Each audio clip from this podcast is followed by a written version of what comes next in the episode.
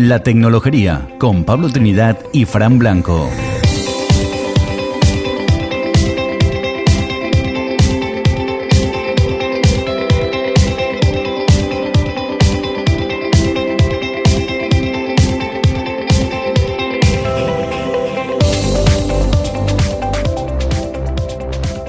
Hola y bienvenidos a La Tecnología, un podcast en el que damos a conocer a empresas y personajes influyentes en el mundo de la tecnología y que están en nuestro entorno cercano. Os habla Pablo Trinidad y a mi lado me acompaña grandísimo Fran Blanco. ¿Qué tal, Fran? Hola Pablo, ¿qué tal? ¿Cómo estamos? Pues nada, aquí continuamos séptima temporada, desoxidándonos todavía. Sí, sí, poquito a poco. Sí, las cosas con tranquilidad. Sí, Ahí está. Oye, ¿qué me vas a traer hoy? pues hoy volvemos, va- vamos a reincidir. No sé si es la primera vez que reincidimos con la empresa, pero No. porque, bueno, una entrevista que hicimos en la primera temporada y tres años después, pues la cosa evoluciona bastante. Claro. y queremos entrevistar a otra persona, no a la misma persona, de esa empresa. Ah, y vamos aquí, ¿verdad? Oye, pues ¿Sabes? muy bien, muy bien. Además, igual una de nuestra escuela. mm, de- que tiene, que sí, tiene, sí. todo, lo tiene todo, todo, todo, Sí, todo. sí, todo. cuando creemos que no hay más joyas en el fango, nada, seguimos rascando y ahí. Venga, venga, que, que no pare, que no pare. Que no pare, como las coquinitas, ahí, en el fango. ay, como que me lo sabes tú. En fin, vamos a ello, ¿no? Venga, vamos a ver qué nos trae.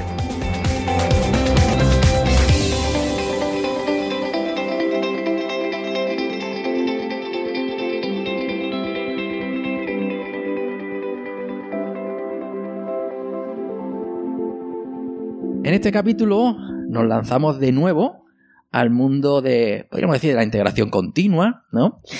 Y para volver a conocer los detalles de este mundo, pues nos, hoy tenemos a Isa Muñoz Vilacide, directora de ingeniería de CloudBees. ¿Qué tal, Isa? Hola, ¿qué tal? Muy buenas.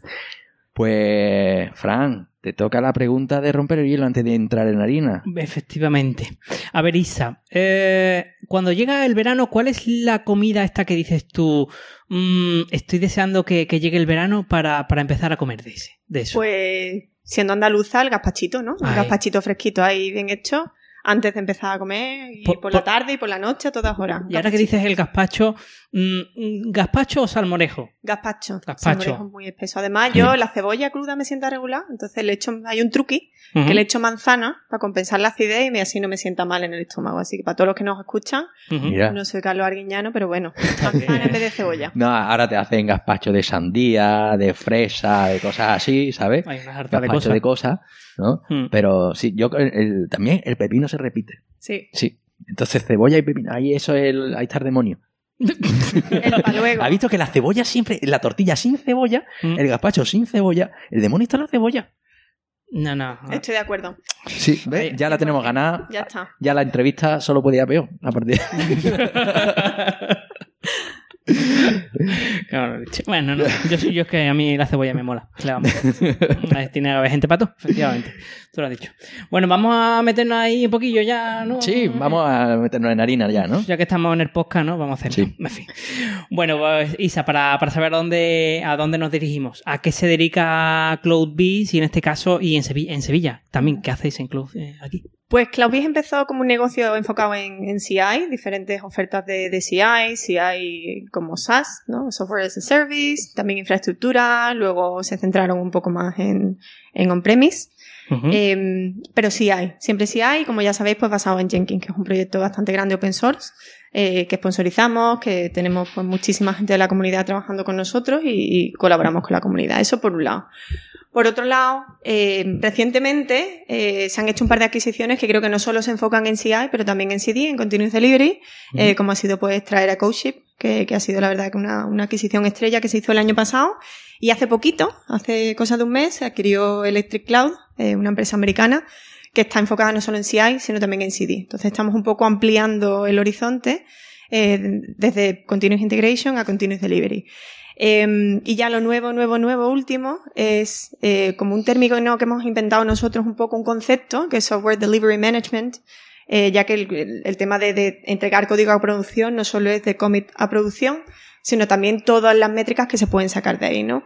El performance que tiene la gente de tu equipo, como el performance de las builds que, que estás corriendo, eh, cuánto eres capaz de entregar a producción, todo el tema de velocidad de desarrollo, que creo que es muy importante una vez que alcanzas CI/CD, medir y poder cambiar lo- los procesos. Entonces ahora estamos enfocados un poco en entender cuál es el mercado de eso e, e intentar construir soluciones enfocadas a eso, porque la verdad que todos los usuarios, tanto usuarios de Jenkins como clientes de CloudBees, eh, nos piden eso, ¿no? Es como, vale, ¿y ahora, ¿y ahora qué, no? ¿Cuál es el siguiente paso? Entonces estamos enfocados ahora mismo en eso. Bueno, ya has, has soltado algunas Sí. palabrotitas. Ahí ¿no? estamos, que- Pues claro, CI, CD, Ahí es ya mm, siempre está- tenemos eso con los acrónimos, ¿no? Integración continua, CI, Continuous Integration, integración Exacto. continua. Exacto. y eh, Continuous Delivery, entrega continua. Efectivamente. ¿Vale? Entonces, eso es- ya luego entraremos un poquito. es- eh, siempre tenemos una parte en la que hablamos de ese pequeño 101, ¿no? De, de que nos explique a tontos que somos, ¿no? El, El tema de despliegue, esos sí. términos, ¿no? Y profundizaremos un poco, ¿no? Pero por ahora, que es la parte histórica. Ahí vamos. Eso, y oye, en, en Sevilla, ¿qué parte de todo ese negro- negocio de CloudBees estáis llevando? Pues la verdad que hay de todo un poco. El equipo más grande que hay ahora mismo en Sevilla es el equipo de soporte, ¿vale? Que da soporte realmente a diferentes niveles, tanto pues si un cliente eh, nos viene y nos dice, oye, esto no me funciona, pues soporte de, ese nivel de intentar hacer troubleshooting, intentar adivinar, eh, ayudar al, al cliente a saber exactamente qué está pasando, un poco de diagnóstico. Eh, como soporte de recomendaciones, oye, queremos hacer esto, qué plugin nos recomiendas o qué, qué, qué producto nos va a venir mejor, pues hay soporte a diferentes niveles. Y ese es el equipo más grande que tenemos ahora mismo en Sevilla. No sé si son 11 personas ya. El equipo más grande. Luego tenemos también gente de ingeniería. eh, gente de ingeniería desde frontend. eh, que tenemos un ingeniero de, de frontend, hasta gente que trabaja en los productos de CloudBees y un equipo que está creciendo cada vez más eh, dedicado a Jenkins. Jenkins es el producto open source, el producto libre. ¿Vale? Entonces son un poco las tres, las dos áreas, ingeniería y soporte, y dentro de ingeniería, open source y, y producto propietario, por así decirlo. Qué Bien, guay. bien. Qué chulo. Yo, em, claro, todos los días con Jenkins y demás, venga, vamos a desplegar, a hablar Jenkins. Y Claro. tal, y ya estoy ya de la casa. Esto me, esto me, me llena, ¿no? Me, Claro. me- me- Ponerle cara aquí en hacer productos. qué Estoy- súper emocionado hoy. Sí, ya me dirás si tienes algún problema, que los tendrás también, que no todo será bueno, así Claro. que ya me contarás luego con una Sí. cerveza en mano. Cuando hay problemas y demás, eso, eso es sistema, eso es de sistema. Yo no- Pero bueno, pobrecitos. Que bueno, vamos entonces, yo creo que ya, ya que estábamos hablando de historia, vamos a, vamos a empezar la historia desde el principio, si te parece. Así que, oye, ¿cuál es, ha sido tu primer contacto con un ordenador? Pues la verdad que tuve suerte, fue a edad muy temprana. Mi padre estudió empresariales, eh, pero él tenía como hobby programar. Él tuvo muchos ordenadores en su vida. Eh, cuando yo nací se compró un MSX, años A, ¿vale? jugar, ¿no? vamos, sí. Él se lo compró por, jugar al, al billar y cosas así, pero luego se dio cuenta que también podía programar. Y empezó, le picó un poquillo el gusanillo y se compró un libro de Pascal. También tampoco tiene tiempo. Y mi hermano pues pasaba, mi hermano tiene siete años más que yo y él pasaba, le gustaba jugar y demás, pero no, no tenía, no prestaba mucha atención y decidió que bueno, pues voy a enseñar a la niña a leer y a ver si la puedo enganchar a esto. Entonces me enseñó a leer mi padre y me enseñó a leer muy pronto para que pudiera programar con él en Pascal. O sea, imaginaos.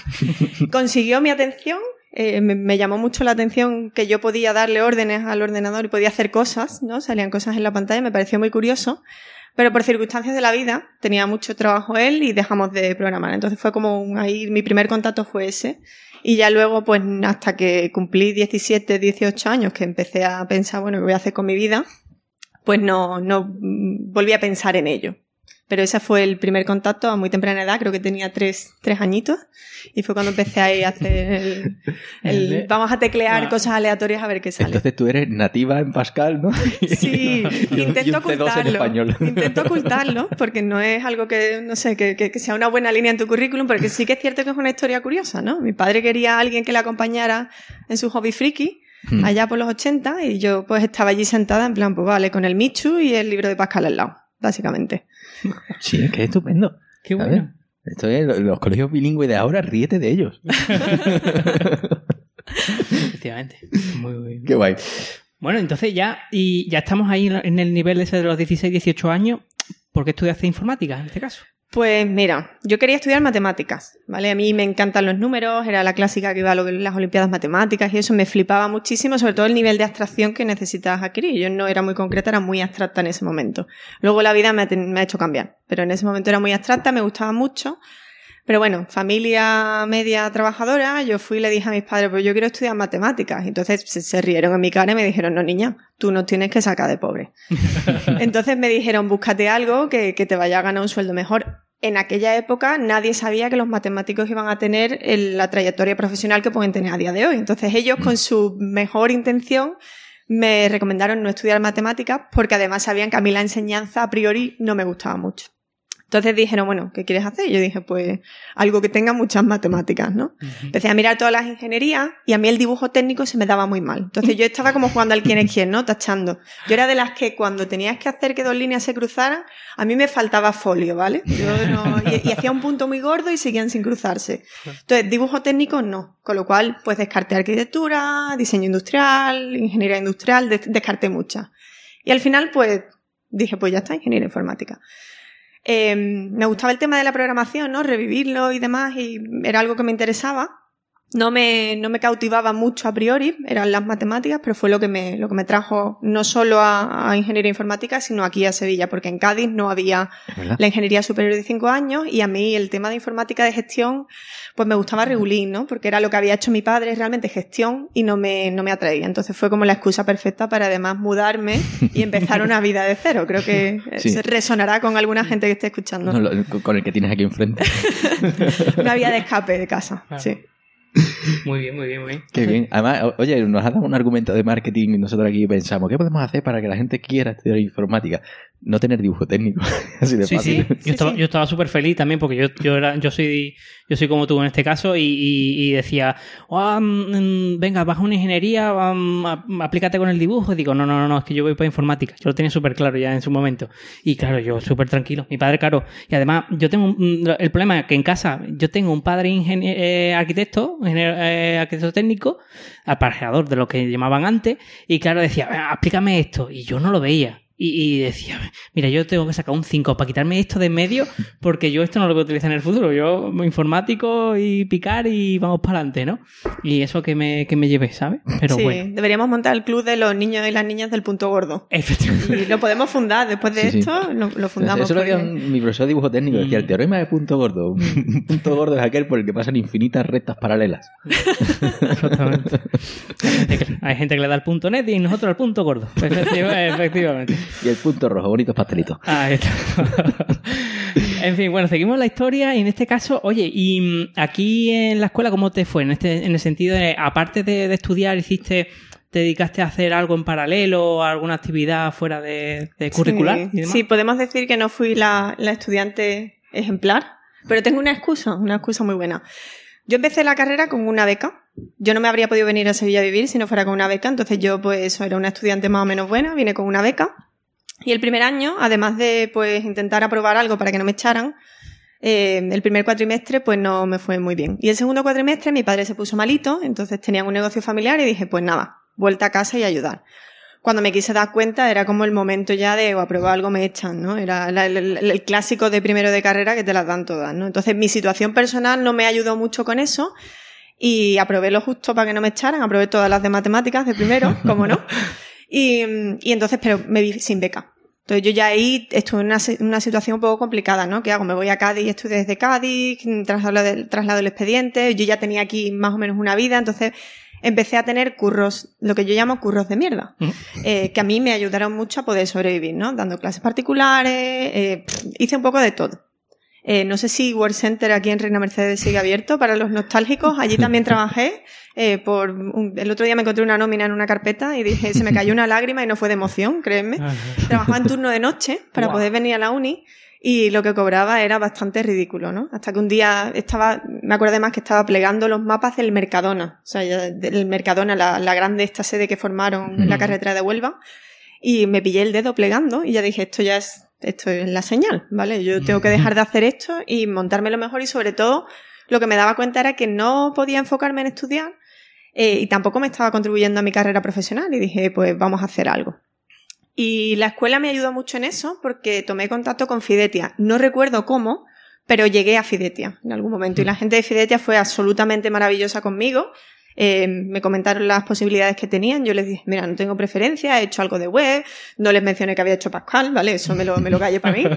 Eh, y bueno, me, me recomendaron algunos sitios y tal. Y empecé a trabajar en una empresa que se llamaba Alma Clara. No sé si, no sé si existe todavía. Tenían una central de reservas, un hotel en Carmona y como un, unos eventos que organizaban y tal, como salones de eventos, ¿no? Y pues me puse a, a pegar código para poner la web bonita, básicamente. Lo que ahora llaman front-end developer. Que suena súper bien, pero era lo que yo estaba haciendo. Y estuve con Fidetia un tiempo. Sabéis que las becas tienen cierta cadencia. Luego me contrataron, eh, que fue la verdad fantástico. Y me ayudaron un montón. Tuve problemas de pagos y demás y ellos se portaron súper bien conmigo. Me ayudaron a gestionar toda la comunicación con la empresa y tal. Estuve en esa empresa dos años. Un año con Fidetia y un año contratada.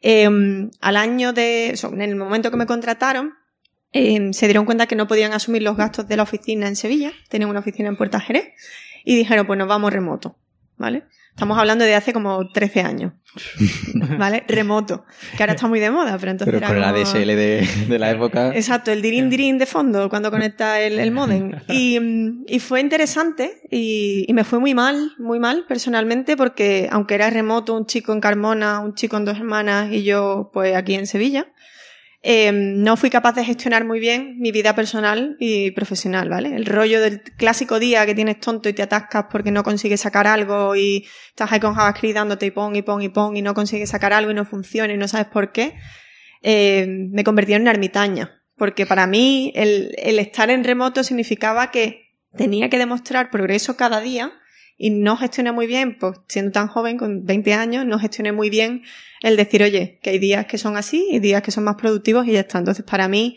fue muy, compli- muy complicado el rollo de mm, tengo que mostrar progreso día a día, si no se van a pensar que me estoy rascando la barriga y tal. Ahora, toro pasado, digo, mira, estas cosas pasan, es como es y ya está.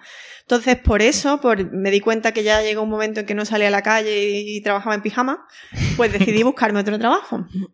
Y, y bueno, encontré Yaco. Yaco es una empresa a la que le tengo muchísimo cariño. Eh, empecé allí también como frontend developer, que también suena muy bien. No me acuerdo el, nombre que le pusieron al rol en ese momento. Y estuve con ellos, pues, de frontend developer unos meses, no recuerdo cuánto. Eh, era, para, para dar un poco de contexto, Yaco no es una empresa que exista ya, eh, pero era una consultoría que hacía proyectos basados en open source, ¿vale? Tenían la universidad, la web de la Universidad de Cádiz, la han hecho, la hicieron ellos, no sé si siguen llevándola a alguien de, de, los antiguos Yacos.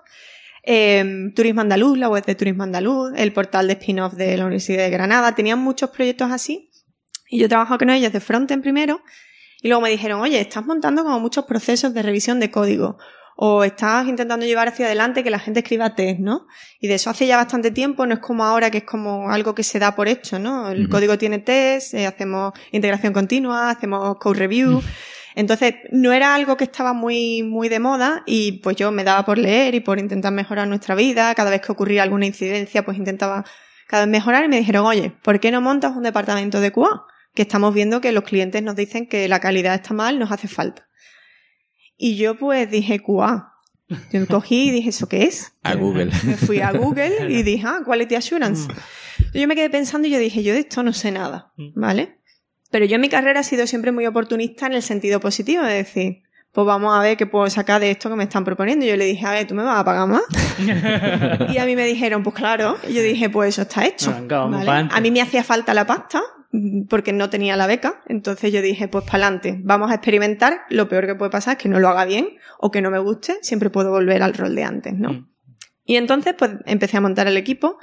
Eh, la contratación, las contrataciones que hice fueron en general, pues lo que me, la, la empresa podía hacer en ese momento, becarios de periodismo, ¿vale? Eh, becarios empresariales, eh, no eran, no era un equipo de ingenieros de calidad, era un equipo de testers, ¿vale? De gente que hacía pruebas manuales. Entonces, pues fui aprendiendo a base de ensayo y error. Primero, pues tener al equipo de soldados, de testers ahí intentando romper cosas, viendo que no escala. Luego me instalé, no sé si conocéis el Selenium y del plugin Sí. este de Firefox para grabar y luego reproducir. Y dije, ostras, esto es la leche. Eh, luego me di cuenta que mantener eso era imposible. Entonces fui aprendiendo un poco, y fui formándome un poquito, poquito a poquito, poquito a poquito, hasta que ya tuvimos un sistema de integración continua montado. O sea, desde hacer pruebas como monos hasta tener un sistema de integración continua que en cada, cada commit, pues hacemos pruebas y validamos si la cosa tira o no tira, ¿no? Estuve tres años y pico eh, trabajando con gente, ya os digo, maravillosa, hice, aprendí de todo, hice de, de todo, pero llegó un momento en que dije, bueno, las mejoras que yo quiero hacer requieren pasta, requieren dinero, pues optimización de tiempos de, test y de build y demás, y yo veía pues que eso no iba a ser posible. Entonces dije, pues voy a mirar a ver lo que hay. En ese momento me contactaron de Twenty, que mucha de la gente que escuche esto no sabrá lo que es Twenty, porque Claro. serán muy jóvenes, pero era la red social más importante en España, más que Facebook en su momento. Y, y era, en ese momento que yo entré, era una red social 100% española, luego abrieron a otros mercados y, y, Mm. bueno, Fue Ahí. antes de la época tel- eh, telco, ¿no?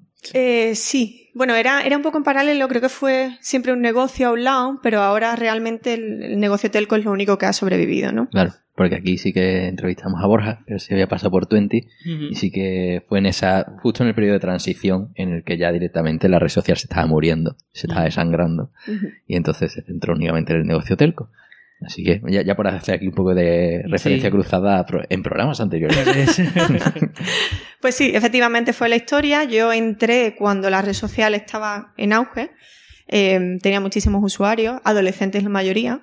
Y bueno, yo entrevisté para Madrid, pero cuando me entrevistaron en Madrid me dijeron, oye, hemos abierto una ofi en Barcelona hace poco y tienes experiencia con equipos, montando equipos y tal. ¿Qué te parece si vas allí y nos dices si te gusta más una ofi u otra y ya dices dónde te quedas?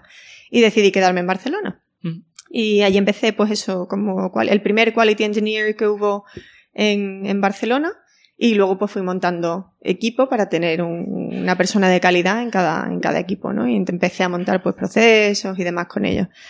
Eh, y empezó el boom de móvil, ¿vale? Se empezó a poner de moda móvil y yo dije, es que yo ya estoy harta de web, estoy harta de WebDriver, de Selenium y, y yo quiero aprender cosas nuevas. Pero móvil en Twenty se desarrollaba en Madrid. Entonces, para poder hacer eso me tenía, me tenía que mover y yo no me quería mudar. Así que dije, pues nada, hasta luego Lucas, con, con mucho cariño también.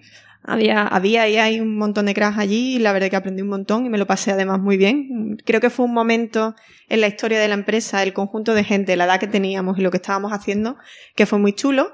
Pero yo dije, bueno, me voy a otro sitio a buscarme a ver, a ver qué, me, qué me pasa. Y en ese momento, pues apareció Waki.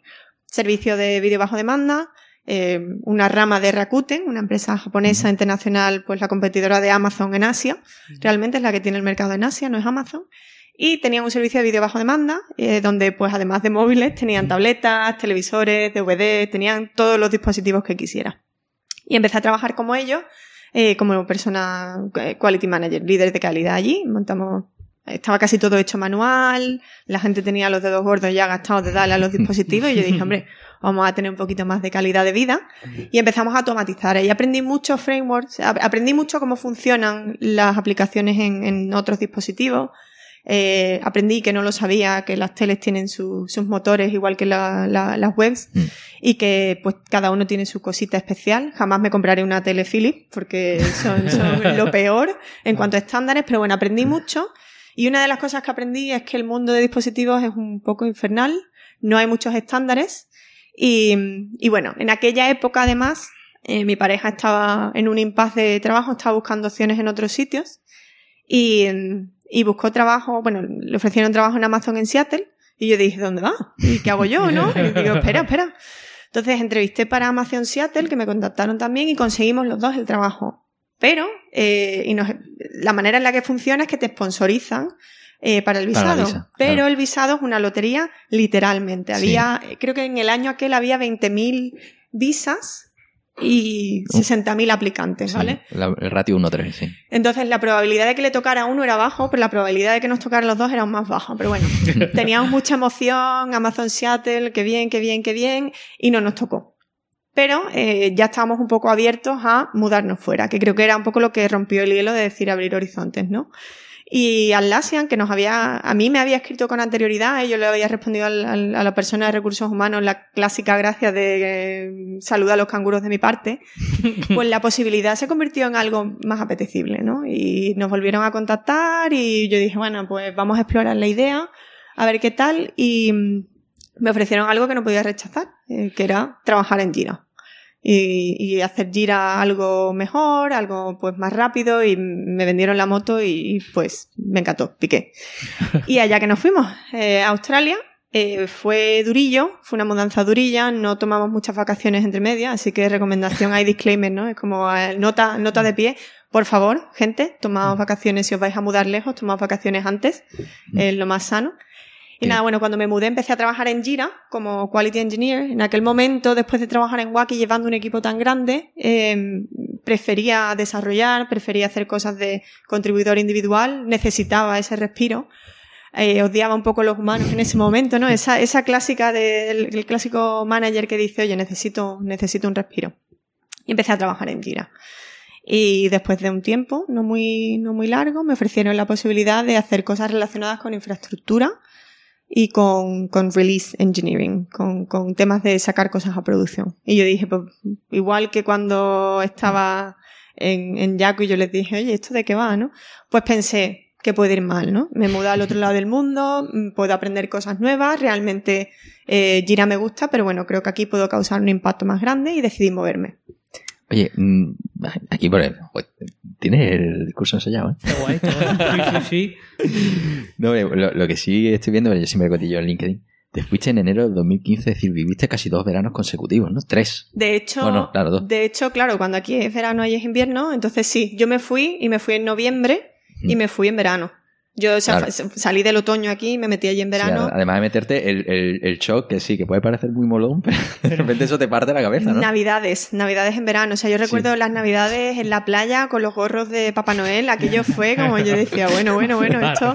Y no, y no te cuadra. Además, tú te vistes, ¿no? Para la noche de fin de año y tú te vistes y tú dices que ni la ropa me parece adecuada, ¿sabes? Debería ir con una camisa hawaiana, ¿no? Pero. Y chancla. sí, sí, es, es un tema que te choca, pero al que te acostumbras, ¿no? Y de hecho, planificas las vacaciones para venirte en el Mm. invierno de, de Sydney y venirte a España en el- para, para llegar aquí y aterrizar en el verano o la primavera, como mínimo. Mm. Pero sí, jugar con las estaciones mola un montón. Y, y luego no sé si luego te comerías dos inviernos seguidos, pero... De hecho, sí, porque ¿Sí? me volví, me volví en noviembre, me volví por causas fortuitas, que luego comentaré, pero me volví en noviembre, entonces no había empezado el verano allí, pero aquí ya estaba llegando el invierno, con lo cual me comí dos inviernos. Y viste Juego de Tronos mientras, sí.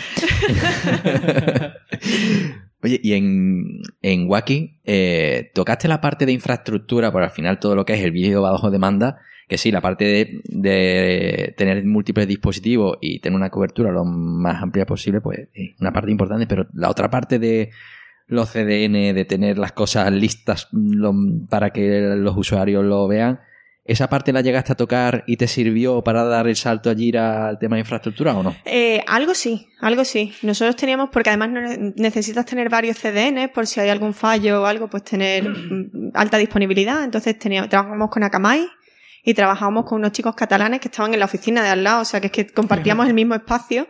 Eh, no recuerdo ahora mismo el nombre, pero sí trabajábamos con ellos y sí que sirvió también el proceso de decodificación y demás, que toda la parte del player, del, del, para, para poder ver las películas y demás, todo eso sí que me sirvió para entender un poco eh, estructuras de datos y cómo manejar alto volumen de datos a tiempo real, que creo que es algo que a día de hoy es, un- es un skill muy necesario, no es una habilidad que se pide mucho a los ingenieros de empresas grandes tipo, tipo Google o Uber y demás, que yo por casualidad pues adquirí ahí porque realmente no fue intencional, pero sí que me ayudó luego a tema de, de sobre todo mm, transferencias de datos de alto volumen, de gran tamaño. Ujú. Wow, Bien, bien. Qué chulo. Que ya que estábamos pasando por ahí, digo, aprovecho. Tú córtame, que yo me, me enrollo, me enrollo. Te Ah, cuento sí, desde sí. que tenía el MSX y jugaba, Ah. Ah, ¿sabes? Al claro. Age of Empire hasta lo que sea. Entonces tú córtame. no, no te... Se hace No, la bueno. entrevista ella sola, así, así de gusto. Sí, Sí, sí, autoservicio. Yo me voy a ir hasta allí. Eso te podemos dejar Luego, adiós. y, y luego, y luego recogemos la cinta. ¿no? Ahí, ahí está. No, pero bueno, que sí que, que Wacky además es la, la primera empresa que no cierra cuando te vas. He dicho Jaco, no sé cuánto, 20, bueno, se reformó, pero sí. Bueno, ahora es tú, ¿no? O algo así. es Sí, tú. pero han abierto mercado latinoamericano Sí. y están partiendo la pana, hablando ahí pronto y mal, están partiendo la pana en Sudamérica y la verdad que están teniendo mucho éxito, Mm. pero sí que es cierto como, como operador móvil. Sí, eso es. Y Brasil y tal, sí.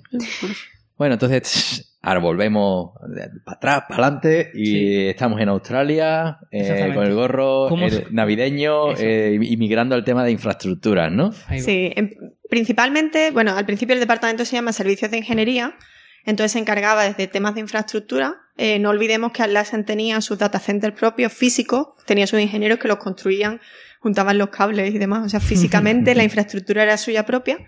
Eh, y luego tenía cosas también en, la nube, ¿vale? En AWS mayormente. Desde eso hasta todo el tema de, de commit a producción. Developer Tools, Build Engineering. Entonces tenían como todos los departamentos horizontales ahí. Y ahí me soltaron a mí. Lo primero que hice fue ayudar a mejorar el proceso de release, porque bueno, tenían ahí una montada bastante interesante, porque tenemos que pensar en que, bueno, Jira y Confluence pues son, tienen un core monolítico en aquel momento, con un montón de plugins, tanto producidos por ellos como producidos por terceros, ¿no?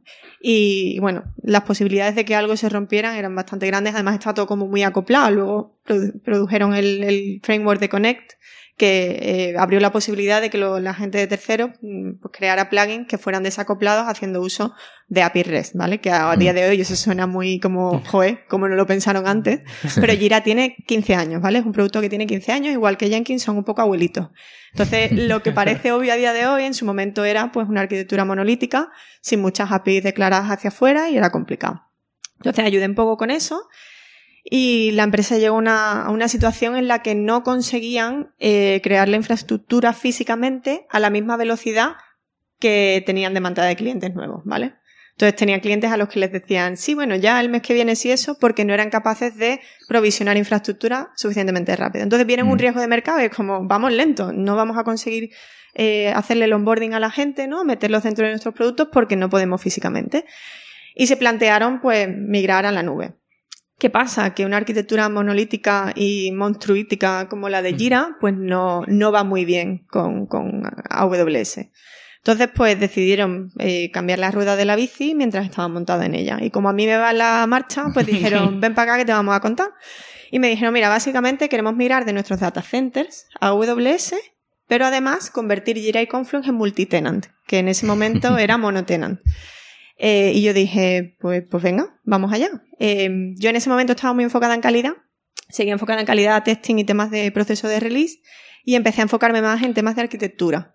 Uno de los riesgos más grandes que había en ese proyecto era que se, que se licaran datos de un cliente a otro, ¿vale? Tú tienes una arquitectura monotenant y lo haces multitenant, si no lo haces muy bien, puede que Coca-Cola vea la fórmula de Pepsi, ¿vale? Porque nos entendamos. Entonces, era delicado y me encargaron pues de trabajar con el grupo de un grupo de arquitectos bastante bueno en, diseñar una estrategia no solo de testing, sino también de, rollout, de, entrega a producción, que, que, nos ayudará pues a descubrir cosas eh, antes de que llegaran nuestros clientes, ¿vale? Era hacer un poco ese cambio tan gordo transparente a los clientes que teníamos en, en Atlassian en ese momento. Eh, las consecuencias, pues salen en los periódicos, ¿vale? Sin presión, ellos me dijeron sin presión. Y creo que a día de hoy es el reto más grande que yo he tenido desde el punto de vista de ingeniería, ¿vale? Eh, luego hay otros retos humanos y personales, este más remoto, que son diferentes, pero este es el, el reto desde el punto de vista de ingeniería más, más grande que yo, que yo he tenido. Y bueno, por eso muchas, muchas de las charlas que me gusta compartir, ¿no? Tengo un origen en la comunidad, me gusta compartir y por eso muchas de las charlas que doy son de temas de sistemas distribuidos, testing, release a mm. producción y demás. De hecho, estoy escribiendo un libro con O'Reilly para contar un poco esa historia pero con detalle en plan, oye, si vais a hacer esto, que probablemente lo hagáis, eh, no caigáis en lo mismo que caí yo, porque salió bien, pero llevo varias mm. iteraciones. Porque en ese proceso de refactorización eh, digamos que partíais de todo un conjunto de, de, pruebas de regresión, digamos que estabais reutilizando para que desde el punto de vista del usuario no cambiara nada, aunque por detrás estaba cambiando todo, ¿no? Efectivamente, y eso fue, ese fue el primer fallo que yo cometí y fue es uno de los motivos por los que eh, escribo el libro y es ya tenemos un montón de coverage, ¿no? La cobertura que tenemos es brutal, con lo cual que puede salir mal, ¿no? Yo corro los test en la nueva infraestructura y hasta luego Federico. Pero no fue así. Porque eh, cuando tienes sistemas distribuidos, la latencia entre servicios es una cosa a tener en cuenta. Y luego los contratos entre los servicios son API REST, es un poco diferente, ¿no? También mm. tienes, tienes cosas asíncronas, entonces cuando yo intenté correr los test antiguos en el sistema nuevo, aquello pues daba timeouts, no iba bien, había cosas que, había contratos que habíamos cambiado entre, entre eh, servicios, entonces bueno, fue la primera en la frente, básicamente. Es que hay cosas que te comprueba un compilador cuando es monolítico y cuando lo separas ya eso, esas comprobaciones desaparecen y claro, necesitas cobertura de eso. Y luego están los contratos de sincronización, ¿no? Que es lo que tú comentas, de que el orden importa, de que los tiempos cuando el factor tiempo importa, que eso localmente pues lo tienes controlado, pues a lo mejor con hilos, pero cuando lo sacas a ese mundo ya tenemos pues temas de, filters y demás. ¿sí? y sobre todo también que creo, y eso fue una herencia mala, la manera en la que Jira y Confluence probaban a lo mejor JavaScript era, era muy basado en, en UI, ¿no? No tenía antes unitarios a lo mejor de, de, Mm. de JavaScript. Y entonces, pues, el clásico WebDriver, aquello pf, es un infierno. Entonces, una de las cosas que hicimos fue cómo podemos desacoplar esos tests, cómo podemos probar lo mínimo con esa clase de test y probar un poco más a bajo nivel para asegurar, para respirar bien y dormir bien de noche, básicamente. Entonces, cambia mucho, ¿no? La clásica pirámide, pues, deja de ser una pirámide y se convierte más en un yo-yo que en otra cosa. Así que, bueno, fue un poco en lo que, en lo que estuve trabajando allí, donde mis noches en vela fueron, Mm. pero sí, un proyecto muy chulo. Mm. Y ahí te metiste con estas cosas, bueno, los... ¿Lo hiciste directamente con los usuarios de forma que ni se coscaran? Es decir, con Test AB, con Blue Green de- Deployment y estas cosas, o... Eh, pues buena pregunta. Fue el objetivo eh, marcado a nivel de empresa, era tener un cliente corriendo en, en Jira, además Confluent fue después, eh, un cliente corriendo en Jira eh, de una manera multitenant, ¿vale? Sin, sin problemas, ¿vale? El objetivo era sin problemas y eso, bueno, pues... ¿Y sin que lo supiera el cliente? El cliente no lo iba a saber, ¿no? Eh, inicialmente no. Luego lo que hicimos fue eh, hablar con gente de confianza, gente que, pues, hay muchísima gente que hace partnerships, acuerdos con, con empresas tan grandes. Y tienes una relación más cercana y le dices, oye, ¿qué te parece si te, te monto una instancia en paralelo y te voy migrando a esto y tal, ¿no? Pero en principio la idea era hacerlo transparente, se detectaron pues problemas de performance que no se conocían y tal, pero era un cliente corriendo multitenant. A la vez que se hacía eso, se estaba descomponiendo Jira en microservicios, ¿vale? Porque volvemos a lo mismo. Yo puedo correr Jira mañana como un monolito en AWS y buena suerte con eso, ¿no? Entonces fue como triple bicicleta a cambio de rueda. ¿eh? Fue, fue bastante la junta de trócola, pero, pero salió bien. Eh, como lo hicimos fue, luego el, el, el rollout fue progresivo. Primero fue un cliente, luego fue pues a lo mejor un par más. Cuando, eh, por supuesto, el primer cliente fuimos nosotros internamente hacemos dos fooding de manera, hacíamos dos fooding y ahora en Cloudbit también lo hacemos, es algo que, que creo que cuando haces herramientas de desarrollo es un beneficio que no tienes, ¿no? En otras empresas, en esta sí que lo tienes porque puedes utilizar tu propia herramienta antes de que salga a producción y además tienes un incentivo porque si has hecho un truño pues te afecta, ¿no? Te, en este caso no puedes crear tickets, no puedes traquear tu trabajo, en el caso de Cloudbit pues no puedes correr builds, ¿no? Entonces bueno, es un tema que te atasca bastante. Así que sí, y, y fue gradual. Lo que hablas de Blue Green, pues fue más feature flags, eh, Sí. encender y apagar, eh, a lo mejor tener mm, funcionalidad que estaba dentro del monolito y vamos cambiando para que utilizara el servicio eh, por zonas horarias, por clientes concretos, o sea que la estrategia varía realmente dependiendo de la funcionalidad. La primera que se descompuso un poco para, para que os imaginéis es los adjuntos de los tickets de Jira. Los archivos adjuntos fue el primer servicio que se externalizó y, y bueno, y se fue haciendo, se fueron haciendo pruebas internas, pruebas externas, eh, con más clientes, menos clientes, en fin. Eh, Fue progresivo, por así decirlo. A día de hoy yo le sigo bastante la pista y ah, tienen Blue Green y tienen todo bastante automatizado. Tienen monitoring al final. Si hay algo que pinta que está yendo mal, pues revierten los cambios y revierten Ujú. la release. Eh, hasta donde yo sé. Eh, pero bueno, sí. Eso fue más o menos como, como fuimos haciéndolo. Luego nos dimos cuenta, porque esto de, de sacarlo con algunos clientes y otros no, te das cuenta que al final, si siempre es el mismo cliente, se te va a acabar yendo, ¿no? Porque es el que, el que sufre todo. Todo el Canary Deployment está muy bien, pero llegas a matar al canario y ya mm, mal asunto. Entonces decidimos tener un sistema de rotación de si este cliente ha estado afectado por un incidente en producción en las últimas X semanas, no lo selecciones, ¿vale? Eso fue cuando ya teníamos un número de clientes un poco más amplio. Y lo hicimos tanto para la gente que estaba en el, en el data center como para la gente que estaba migrada. O sea, in- intentamos llevar la estrategia en paralelo para probar eh, que todo funcionaba bien en los dos sitios y ver qué estrategia más o menos nos daba información y qué no. Entonces fue como primero en, en server, por así decirlo, en el data center, luego en ese cliente Canary, por así decirlo, y ya luego pues abrirlo a más que te da un poco más de seguridad, ¿no? Contando siempre con que nosotros éramos el primer cliente internamente. Que generó asperezas, ¿vale? Porque si rompes algo y sabes quién lo ha escrito porque se sienta a tu lado, pues le maldices. Es lo bueno y lo malo de tener a la gente que produce las herramientas que usa sentadas a tu lado. Por no hablar del día que estás persiguiendo a quién ha sido eres tú. Ese git blame, ese momento de quién ha escrito esto, ¿no? Git blame y sale tu username. Sí, eso yo creo que Sí. ese momento tenso de sudor frío, sudor cali- caliente, lo reconozco. Te mete debajo de la mesa, sí. Sí, sí, sí. Qué bien. Pues, joder, la palabrotas que hemos soltado un rato. To- Totalmente, oye, pero. Sí, que la tecnología es más complicada de lo que parece, hombre. Y luego, sí, mi, mi cuñada me lo hace por 100 pavos. Esto todo se soluciona apagando y reiniciando, ¿eh? Sí, sí, sí. Apa- Apaga, inicia y se soluciona. Y va solo. Claro, claro. Bueno, entonces estábamos allí en Australia con esos retos, esa migración y demás, eh, viviendo todo el día en el alambre, ¿no? Y Uf, bueno, y con las arañas y todos los posibles Ah, animales ¿verdad? que te pueden matar, ojo, ¿eh? que tiene su riesgo, que Cocodrilo Dandy tenía también Sí. su trabajo ahí. ¿eh? Y tú me has hecho parar el programa por una mosquita. eso lo, lo que lo escucháis no lo vais a, no- lo vais a ver editado, ¿no? Deberíamos haberlo grabado, el dónde está la mosca aquí o aquí. Que- Ahí estamos. Tú te has enfrentado a, a bichos de verdad, ¿no? Sí, no, la vida allí es bastante buena. A ver, hay una desconexión muy grande y no, y, no es distancia en espacio, realmente es distancia en tiempo. Lo que a mí me, me mermó más la, moral un poco era el decir, ostras, he tenido un día súper bueno, quiero, quiero llamar a una amiga o un amigo para contárselo y no puedo, porque están durmiendo. Y están durmiendo además hasta que casi yo me voy a dormir. Esas 10 horas de diferencia o, o 11, u 11, dependiendo de la estación, eran muy, muy complicadas. Pero la verdad que el estilo de vida es como muy relajado.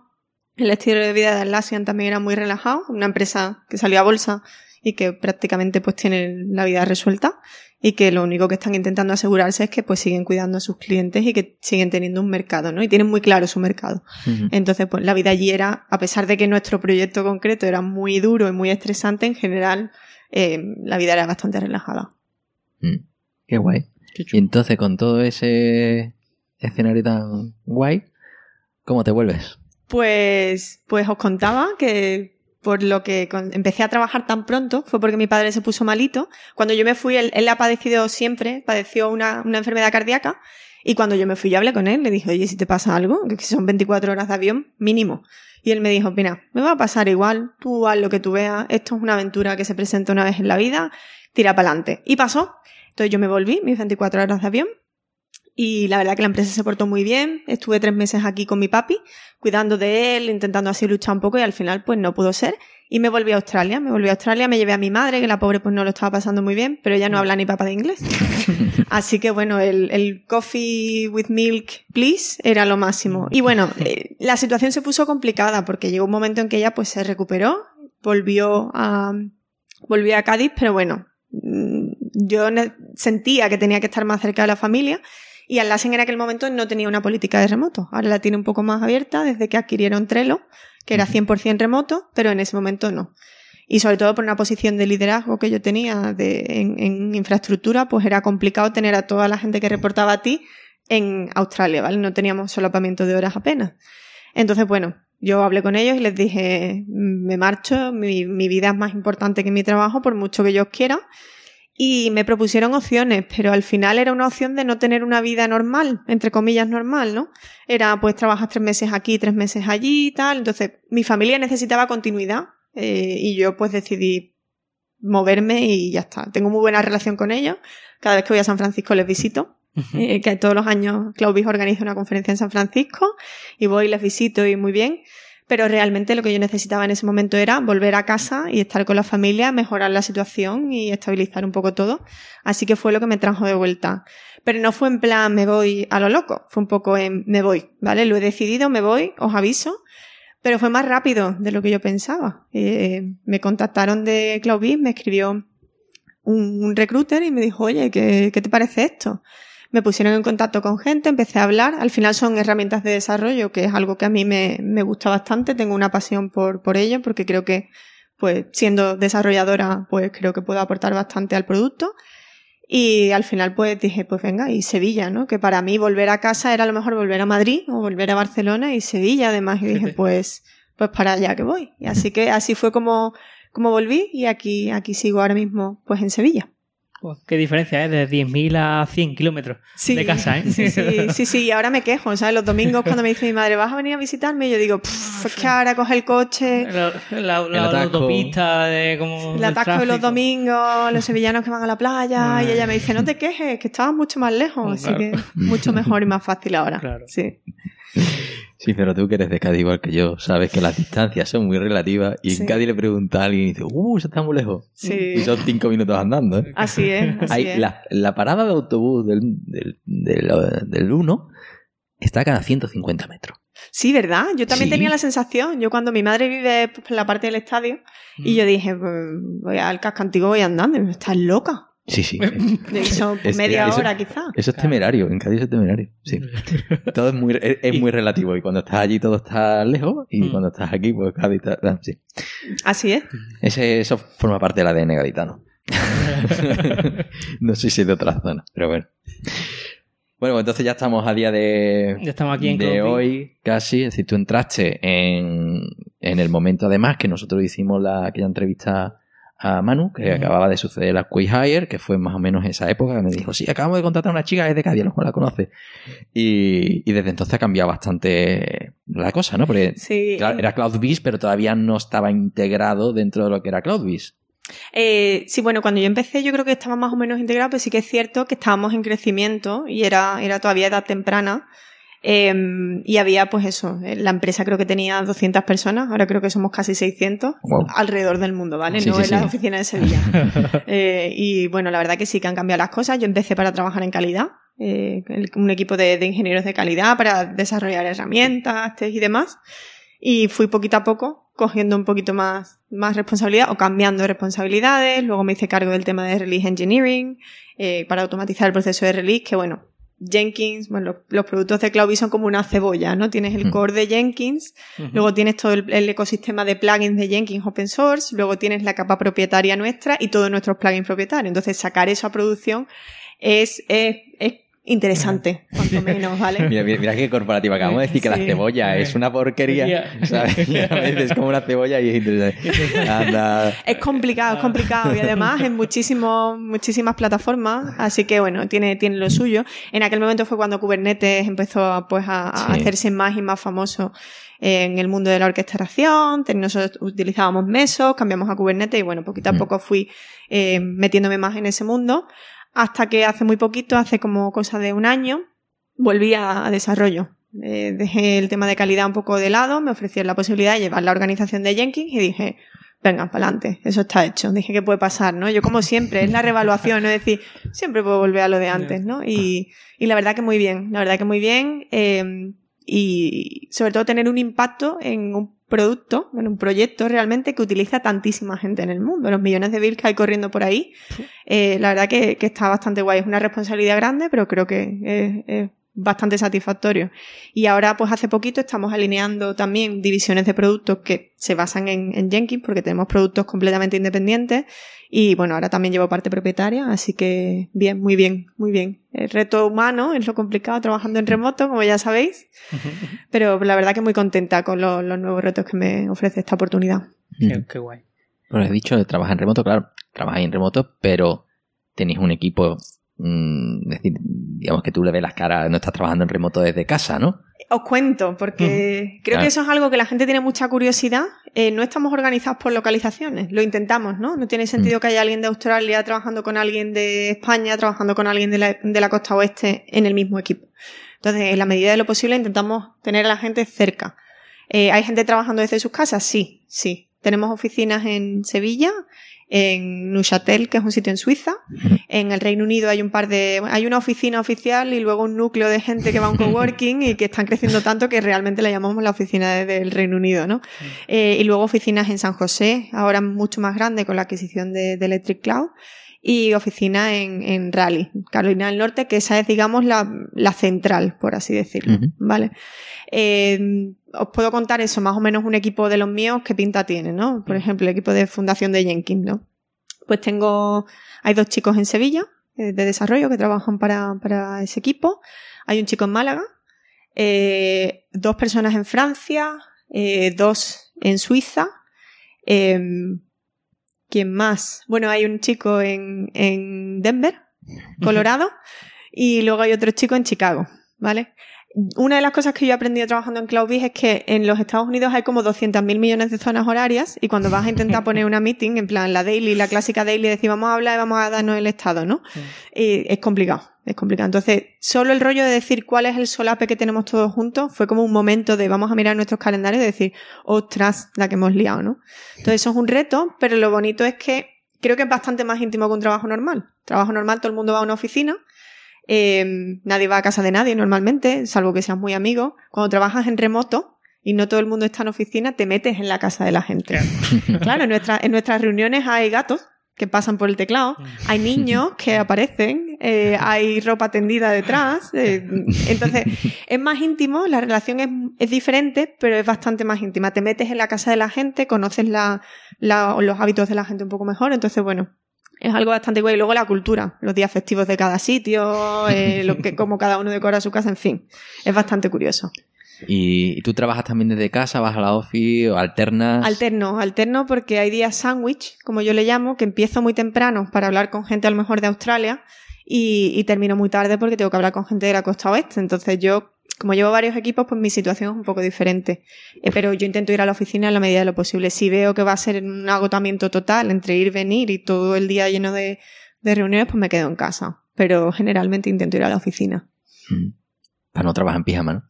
No, no, bueno, como tenemos una política de vídeo encendido por defecto, salvo que la. Eso, eso fue un adendum, ¿no? Que tuvimos de decir, salvo que la reunión en tu zona horaria sea a las 6 de la mañana y tenga las caras de los pies de otros, ¿sabes? Entonces no, no pongas el vídeo, no queremos verlo. Pero en general, eso, vídeo, vídeo encendido porque el tema cultural yo creo que es algo que también hace las cosas complicadas, ¿no? Como un alemán habla, no es como un español habla y no es como un americano habla. Entonces, mm, ver el lenguaje corporal ayuda a tomarte las cosas un poco mejor y no pensar, ostras, lo que me acaba de decir este, ¿no? Lo burro que ha sido. Oye, ¿y esta de qué va, no? Entonces, el, el lenguaje corporal es importante, tenemos vídeo por defecto, con lo cual el pantalón del pijama a lo mejor. Pero la camiseta no, tengo que ir vestida, tengo que ir vestida y peinada. Como lo de los informativos, más o menos, aunque ahora, Exacto. ahora pasa lo, lo del informativo, ahora se levantan y ya lo vemos más, ¿no? Pero, Mm. pero sí es cierto que... Sí, o como nosotros grabando aquí. Tam- tam- también.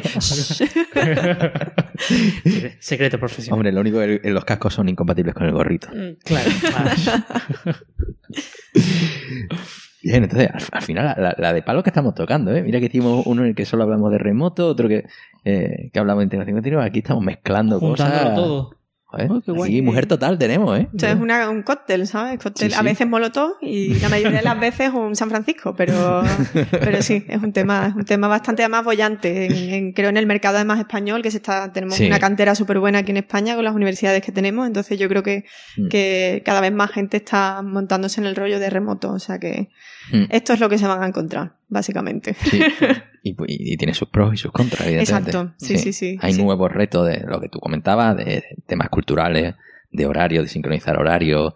eh, que bueno, que hay días a lo mejor los que te tienes que te retiras a las 8 y estás trabajando a las 8 de la mañana y eso cómo lo gestionas, ¿no? Mm, Sí. Yo soy bastante protectora del horario de la gente del equipo. Mm. Eh, lo que pasa es que eso hace que no sea protectora de mi tiempo. Porque si tengo equipos en distintas zonas horarias, intento ser Claro. protectora con todo, al final pues lo acabo pagando yo, ¿no? Pero bueno, aprendes a gestionar el tiempo diferente, aprendes a, a bloquear tiempo en tu calendario y decir, pues mira, son las 12 voy a ir al gimnasio, porque es que si no voy ahora no voy a ir nunca, ¿no?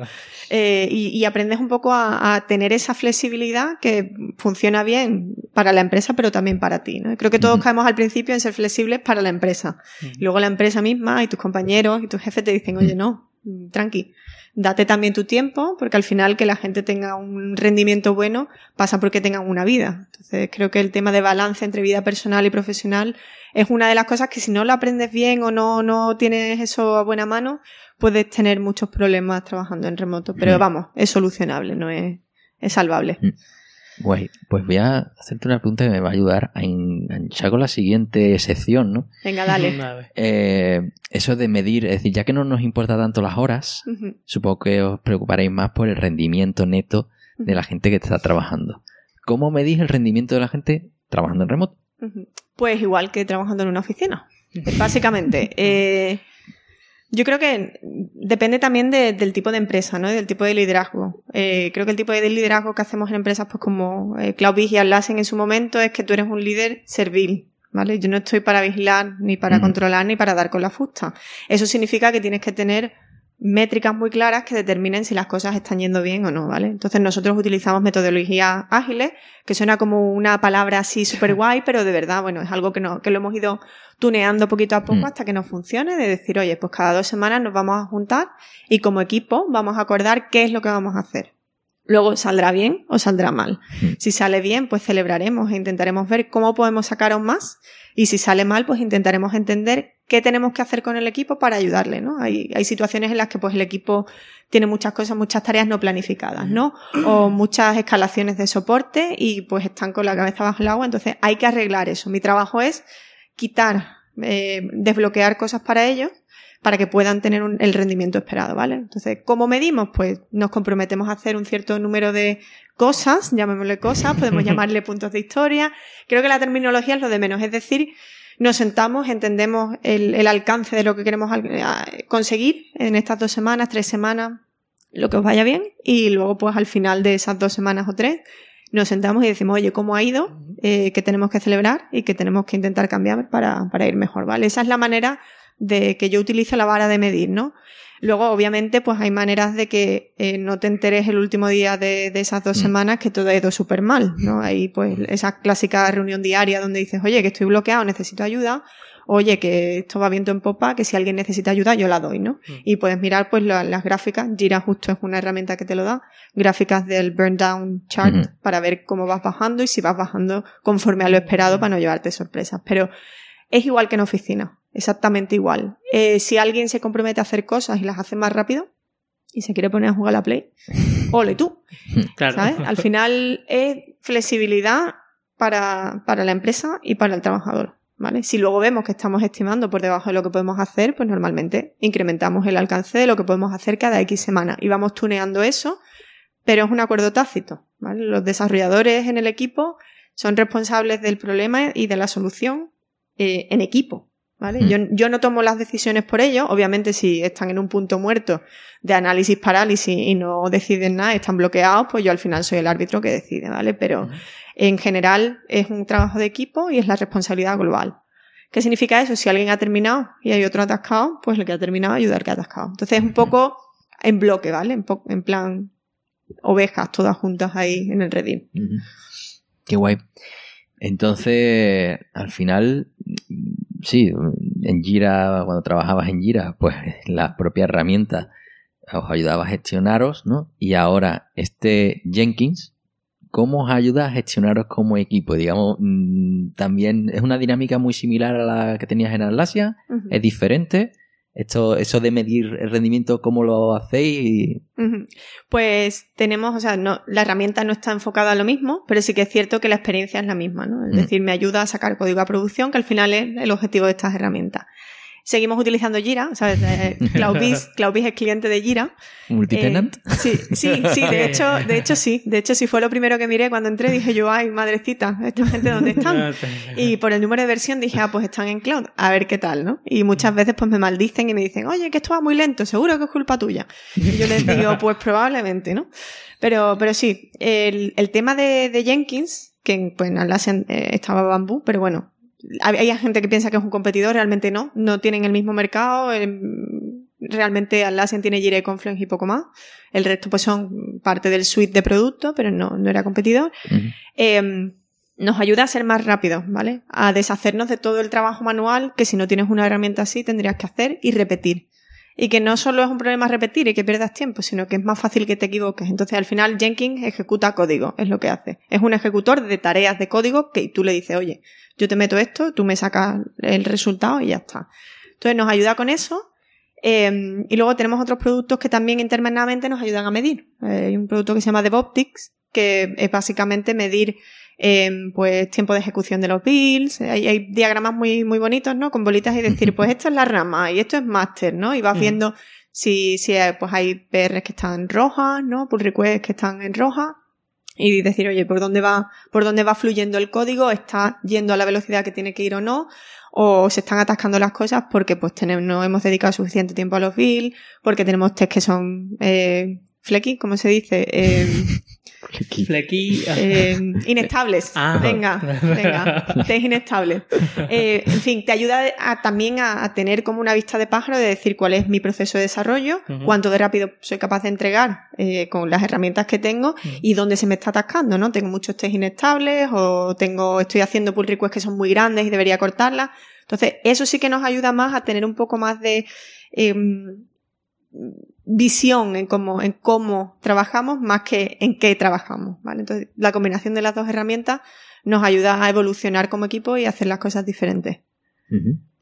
Qué bien. Ya, pues aquí hemos soltado, seguimos soltando Sí. palabrotas. Ahora yo creo que es un buen momento para hacer un. Yo soy la pequeño- peor, muchas palabrotas, soy una mal hablada. Además es que ya se te olvidan muchas palabras, y dices, Sí, ¿esto sí. cómo se decía? Eh, La Sí, gente sí. dirá, esta tía es tonta, pero es que de verdad se te olvidan, se te olvidan. Sí, claro, y además que si trabajas en- todos los días con, con americanos, además, ¿no? Y habláis en inglés, entiendo. Sí, Mm, Pues claro, sí. al final, ¿para qué la dualidad de palabras? Tienes Sí. una y ya está. sí, además es muy... o sea, hay muchos malentendidos, eso es muy divertido, puede ser muy divertido, puede ser muy dramático. Yo tengo alguna que otra... Tengo una situación en la que conocí por primera vez a un compañero con el que llevaba trabajando un año y lo conocí en persona en el bar de un hotel, porque teníamos una reunión de equipo y nos alojábamos todos en el mismo hotel. Y me dijo, oye, ¿vienes a ver el partido? Me dijo por Slack, oye, ¿vienes a ver el partido? Y dije, venga, abajo. Y mm, sí, y yo dije, pues nos tomamos algo y pedimos algo de picar, ¿no?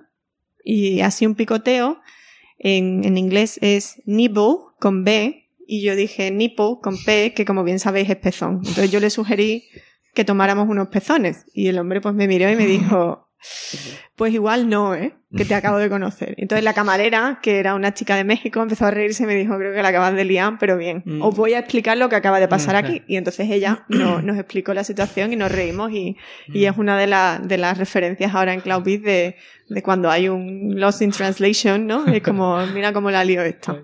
Así que sí, es, es fácil liarla y es fácil olvidarte de palabras. Qué bueno, qué bueno. Bien, bien, bueno, pues yo creo que es un buen momento hacer un 101, ¿no? Ese- Venga, sí. Integración continua y entrega continua para tontos. Sí, sí, por favor. Sí, Para que si mi padre está escuchando este programa se entere de algo. Sí, Vale. vamos a tener que coger este cacho y lo vamos a tener que poner antes. Sí, Sí, pero bueno. Pero bueno, ya, ya vemos a ver qué, qué hacemos, ¿no? Porque- Nah. Da igual, si todos los programas son así, no los cambiamos. No, ¿para qué? Efectivamente. llegado aquí es que era una persona con interés de verdad. Ahí estamos. Ahí estamos. Te habrás quedado con el estilo de vida y demás y la parte técnica. Ahora es el momento de hacer clic. Ahí está. ¿De qué va eso de la integración continua? Vale, pues a ver cómo doy un ejemplo que, que valga para todos los públicos. Digamos que en una organización de desarrollo tienes un montón de gente construyendo lo mismo, eh, en base a lo mismo, ¿no? Poniendo ladrillo en el mismo Mm. sitio, Mm. pero en paralelo.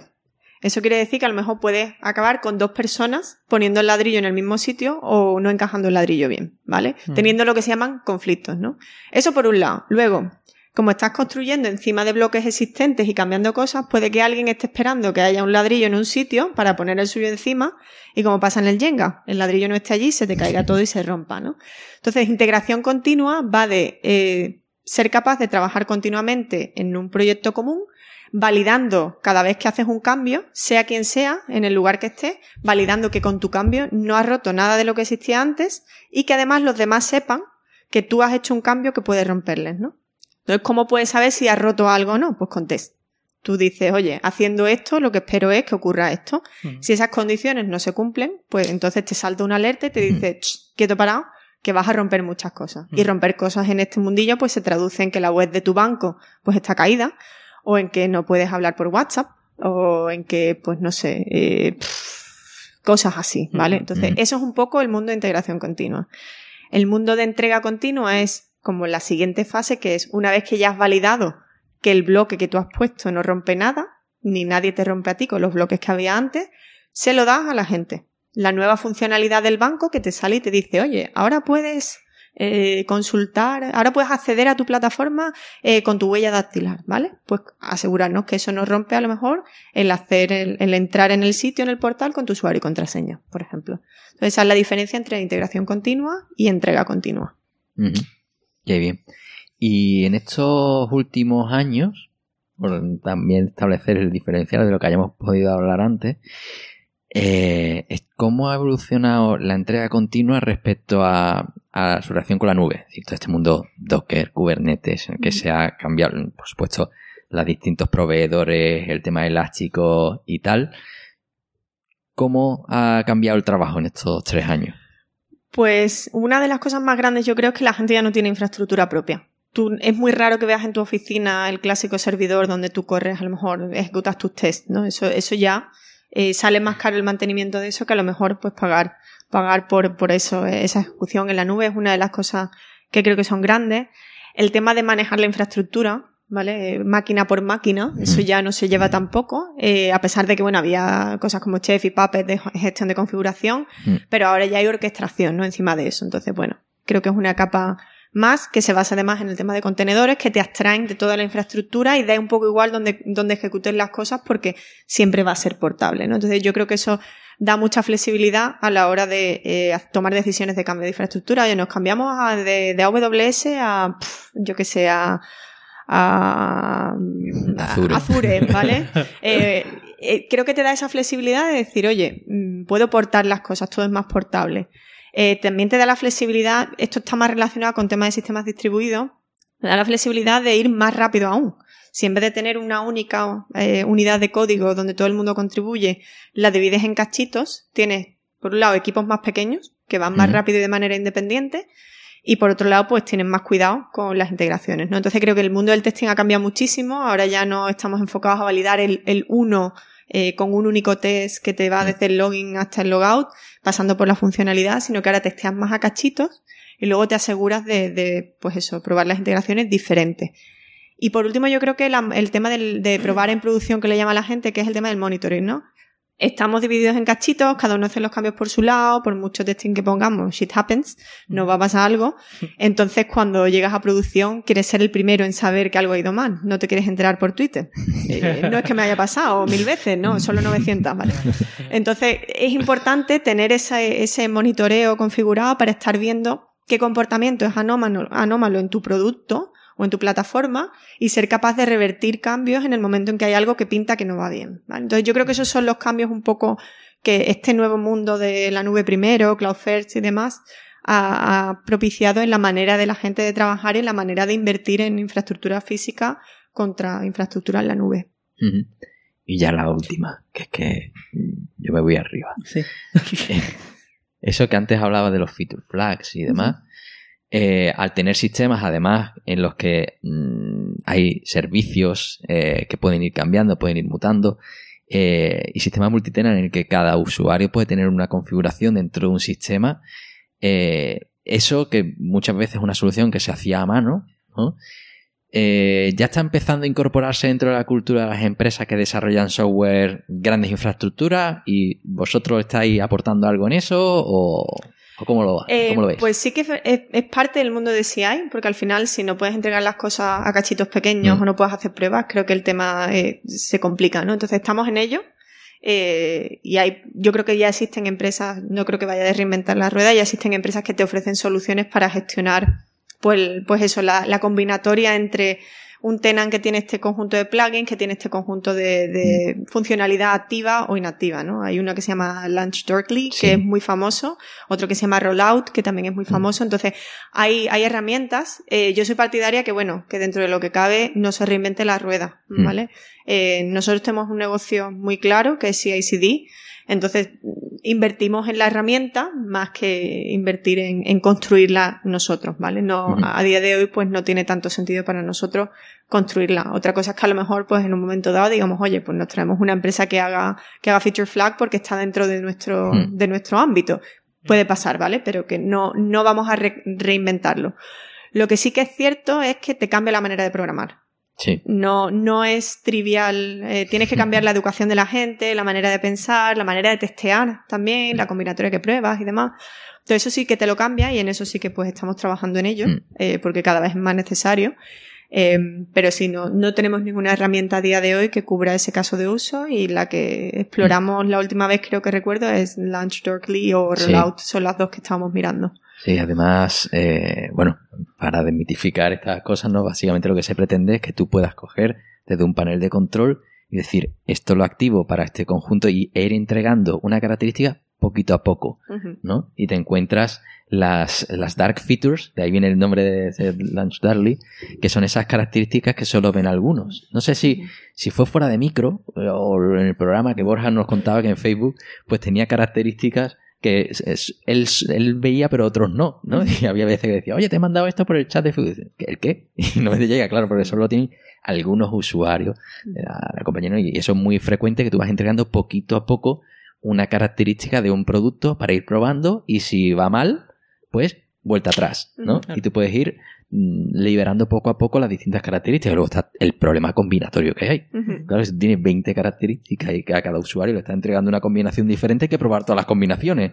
Que eso no es nada trivial y te cambia la forma de hacer integración continua, además. Efectivamente, efectivamente. Además, yo creo que tiene el componente de entrega incremental, tiene el componente de usabilidad, de decir, Mm. oye, esto que yo he producido, que está a medio, a medio cocer, ¿no? Que no está terminado del todo, ¿cómo va a funcionar en el mercado? O sea, que también tiene un componente de business, de negocio, de decir, oye, la gente lo usa, no lo usa, lo entienden, ¿no? De usabilidad, eh, dónde se pierden, pues ver eh, Mm. la- cómo lo utilizan. Y luego está, pues, por supuesto, el rollo de, oye, he sacado esto, está muy roto, lo apago. Aquí no ha pasado nada, ¿vale? Entonces ese componente también, también eh, eh, ayuda bastante. Claro. Por- Y, y yo quiero decir, mm, voy a desmitificar esto de, mm, ¿cómo te digo yo? Desplegar, el tema desplegar. O sea, eh, hay, digamos, o sea, desplegar no es darle solo un botón y tal, hay un montón de tareas y tal. Y fijo que hay en cada, en cada proyecto, por supuesto, eh, hay, hay tiempos de despliegues mm, para reventar, ¿no? Y seguramente todos tenemos ahí una compañía de teléfonos y tal que por la noche pues no la página no está accesible porque seguramente está desplegando y tal. Mm, ¿Sabes por casualidad o algo así mm, despliegues y de estos que sean súper gordos o, o algo así para que la gente vea la magnitud que puede tener un, un despliegue? Sí, vale. Tengo dos ejemplos, ¿vale? Eso depende mucho también del tipo de, de producto. Claro. Eh, en Cloudbit tenemos productos que son SaaS, que son Software as a Service, es decir, en el momento que sales a producción, sales con todo el equipo. Eh, y luego están los productos on-prem, ¿no? Que tú le das el instalador y el que sea, pues se lo, se lo actualiza, se lo instala y demás. Entonces eso es un poco más gradual. La frecuencia de release, dependiendo del tipo de producto, varía. Eh, la parte on-prem, pues nosotros hacemos una release al mes que es full, una punto uno, punto dos, punto tres, ¿vale? Clásica. Y luego hacemos incrementales, que antes las hacíamos pues bastante poco frecuentemente, pero bueno, ahora con toda la automatización pues se hace on demand, ¿vale? En el momento en que alguien quiera, dices tú bajo demanda, necesito hacer un feed de emergencia, dale. O oye, que me apetece hacerla, pues venga, dale, ¿vale? Entonces, eso, eso está en un lado. Yo creo que lo que tú me estás preguntando va más orientado al, le das al botón y, y cruzas los dedos, ¿no? Efectivamente. Eso es un poco más SaaS. Eh. Nosotros de oferta SaaS tenemos CodeShip, Ujú. Eh, y, y bueno, en Atlassian, pues en el proyecto que yo estuve involucrada era 100% SaaS, ¿vale? Los primeros despliegues, depende también del tipo de despliegue. Nosotros dividíamos los despliegues en varios tipos. Si haces un cambio de base de datos, el downtime no hay quien te lo quite, ¿vale? Eso va, a- va a generar tiempo en el que aquello no va a estar disponible. El Blue Green Deployment te ayuda. ¿Por qué? Porque tú levantas una instancia en paralelo con la que ya está corriendo en producción, haces los cambios ahí, pasas tu monitoring y lo, lo miras un poco y dices, pues tiene buena pinta, y luego cambias las instancias. Con lo cual, el tiempo que tarda es el tiempo que tarda en propagarse el DNS, ¿vale? Que va entre 0 y 10 minutos. más o menos, o por lo menos lo que AWS daban en su momento. Ujú. Depende del proveedor, ¿vale? Entonces, cosas tochas que hacíamos, pues eh, lo de la zona horaria ya no es un tema, ¿vale? Eh, estábamos en Australia, ¿qué haces, no? Si tienes, realmente tienes clientes en todo el mundo, no había un momento concreto. En, en Twenty era más fácil. Clientes españoles, miras los picos de uso y dices, pues los adolescentes se conectan a las 12 de la mañana y luego se empiezan a conectar desde las 10 de la noche hasta las 3 de la mañana. Pues ya, ya tenías tú ahí tu ventana, ¿vale? Mm. De hecho, el horario de trabajo nuestro era de 10 de la mañana en adelante. Porque antes estaba todo el mundo durmiendo. Entonces, las releases gordas en ese, en ese horario. Para el Atlassian era un poco más complicado, entonces se hacía, eh, cuando se llegó al Blue Green, pues todo perfecto. Hasta que se llegó al, Blue Green, pues intentábamos utilizar feature flags para todo lo que podíamos. Y si había un cambio de base de datos, pues maintenance. De poner la página de mantenimiento y avisas a la gente, ¿vale? Eso, eso es muy importante. Eh, intentas buscar lo que va a afectar al menor número de usuarios. Como al principio tenían data centers, pues vas actualizando por data center. Luego teníamos, pues, eh, zonas de disponibilidad, availability Mm. zones de AWS. Entonces intentas hacerlo incrementalmente, eh, pero va a causar disrupción en, en el Mm. negocio. A veces, a veces ocurre, ¿no? Entonces, bueno, con que avises antes es lo, lo máximo que puedes hacer. Y sobre todo medir eso, para reducirlo decir, oye, ¿qué puedo hacer para reducir esto? No, no voy a Mm. tener a todos los empleados de un banco ahí esperando a que Gira se levante. Hombre, también está hacerlo los domingos, que es la otra, cuando no encontramos una hora. Pero el domingo en, en España es el lunes en Australia, entonces Bueno, quizá, claro. ¿sabes? Es el sábado, yo Sábado creo, al noche, final. sí, sí. Y sábado noche, como la, la película, igual. Eh, Está ahí fiebre del sábado noche, pues sí. Pero se complica, con las zonas Sí. horarias se complica. De hecho, hace poco sacamos, hemos sacado una, como una especie de recomendaciones de trabajo en remoto, porque la gente no se da cuenta de eso. Dicen, no, es que te he puesto una reunión el lunes, pero tu lunes o mi lunes. Claro. ¿Vale? Tenemos desde Australia hasta la costa oeste. ¿Qué, ¿Cuál de los tres lunes que hay aquí, Claro. no? Entonces, bueno, con los deployments igual. Depende un poco de, de la topología de clientes que tengas y del tipo de, de despliegue que hagas. Pero base de datos, cambio en el esquema de la base de datos es complicado. Tela. Guau. Así que hay que pensar bien el diseño de base de datos, ¿eh? Sí, sí, sí. Esa es la conclusión. Y los deployments. Bien, bien. Pues bueno, ahora ay, nos, nos ha pegado un buen rato. Sí. Así que ahora ya vamos a, a la parte, digamos, de, de cómo otros pueden llegar hasta aquí, ¿no? Y de recomendaciones mm, que pueda lanzar a la gente. Y la primera pregunta aquí sería que para poder trabajar en tu sector, ¿qué camino le recomendarías a alguien que todo esto que ha escuchado le llame la atención? Esto es una buena pregunta. A ver, yo empecé viniendo a estudiar aquí, como ya os he contado, y luego acabé pues completamente desviada hasta el punto de que se me olvidó que estaba trabajando para pagar mis estudios. Eh, yo creo que la curiosidad es importante. Tener curiosidad y decir, oye, eh, aprender un poco lo que se me presente, tomar oportunidades como se, se presentan y no tener miedo. Yo creo que eso es lo, lo que creo que es muy importante. Hay mucha gente que tiene mucho miedo, que no, que, trabajan cosas de manera infinita y nunca sacan nada. Y tú dices, no, tío, ensayo y error, ¿vale? Esto es un mundo en el que sacar cosas temprano, obtener eh, feedback de los demás y luego crecer y aprender es importante. Entonces hay que estar preparado para las críticas, hay que ser rápido y hay que, y, y hay que experimentar y ser oportunista y decir, mira, yo tiro por aquí, si no siempre puedo volver a lo anterior.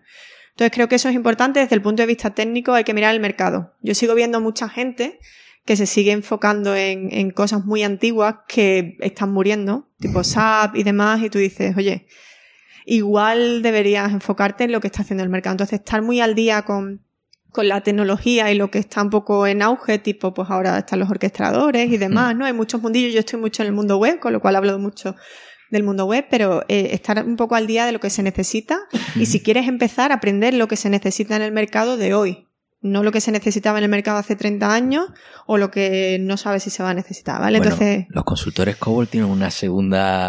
Y ahora que se han jubilado los, que sabían sí. Sí, no sí. quieren cambiar esos sistemas, eh, ahí hay una segunda juventud. Totalmente, totalmente. Pero sigo viendo mucha gente que, que a lo mejor sale de la carrera y su primer paso es por consultoría, eh, que a lo mejor pues tienen A, B y C y no, no abren la visión, no dicen, oye, voy a gastar a lo mejor pues dos meses de mi tiempo en aprender Kubernetes y que me contrate una empresa tocha. Hmm. Y Yo creo que merece la pena invertir en eso, pero requiere disciplina y decir, Sí. oye, me tiro, me tiro a la Hmm. piscina a ver qué sale. Y eso que dices, además, es que hay mucha autocensura.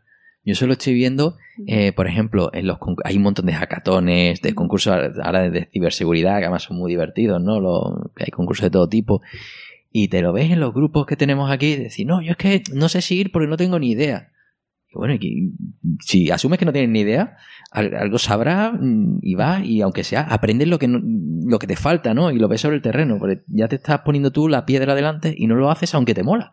Dice, y, y hay mucha autocensura de eso, hay gente que no va a concursos porque va a fallar, ¿qué te va a pasar por fallar? Al revés, te vas a llevar un montón de aprendizaje y vas a tener mucho más claro mm, de qué pie cojeas y por tanto vas a tener más claro qué corregir y por dónde tirar, ¿no? Sí, sí, sí, yo creo que cuanto antes te expongas al mundo real, Mm. mejor. Yo creo que el mundo académico es fantástico, eh, pero creo que siempre la el balance perfecto, ¿no? Entre teoría y práctica. Si te enfocas mucho en la teoría, estás perdiendo un poco lo que está pasando ahí mientras, ¿no? Entonces, si de verdad estás en este mundillo es porque te gusta, ¿no? Y te gusta programar, o te gusta diseñar, o te gusta gestionar, pero algo te tiene que gustar.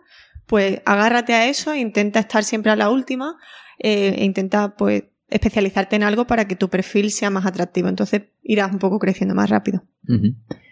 Y bueno, y de tu yo actual, ¿qué porcentaje se lo debe a tus estudios?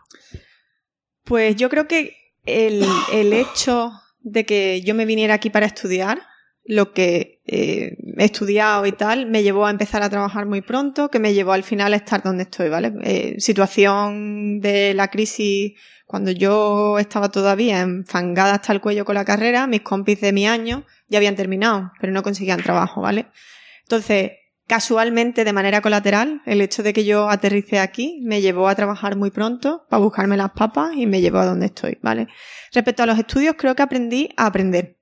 Creo que es la habilidad que yo aprendí en la universidad fue aprender a aprender, aprender cosas diferentes y estar un poco abierta a cómo aprender. Eh, y creo que eso es algo que, que, sí que se lo debo a la escuela porque yo hasta ese momento tenía un modelo de aprendizaje muy concreto que a lo mejor en el instituto o en el colegio pues te enseña y aquí aprendí a aprender cosas diferentes.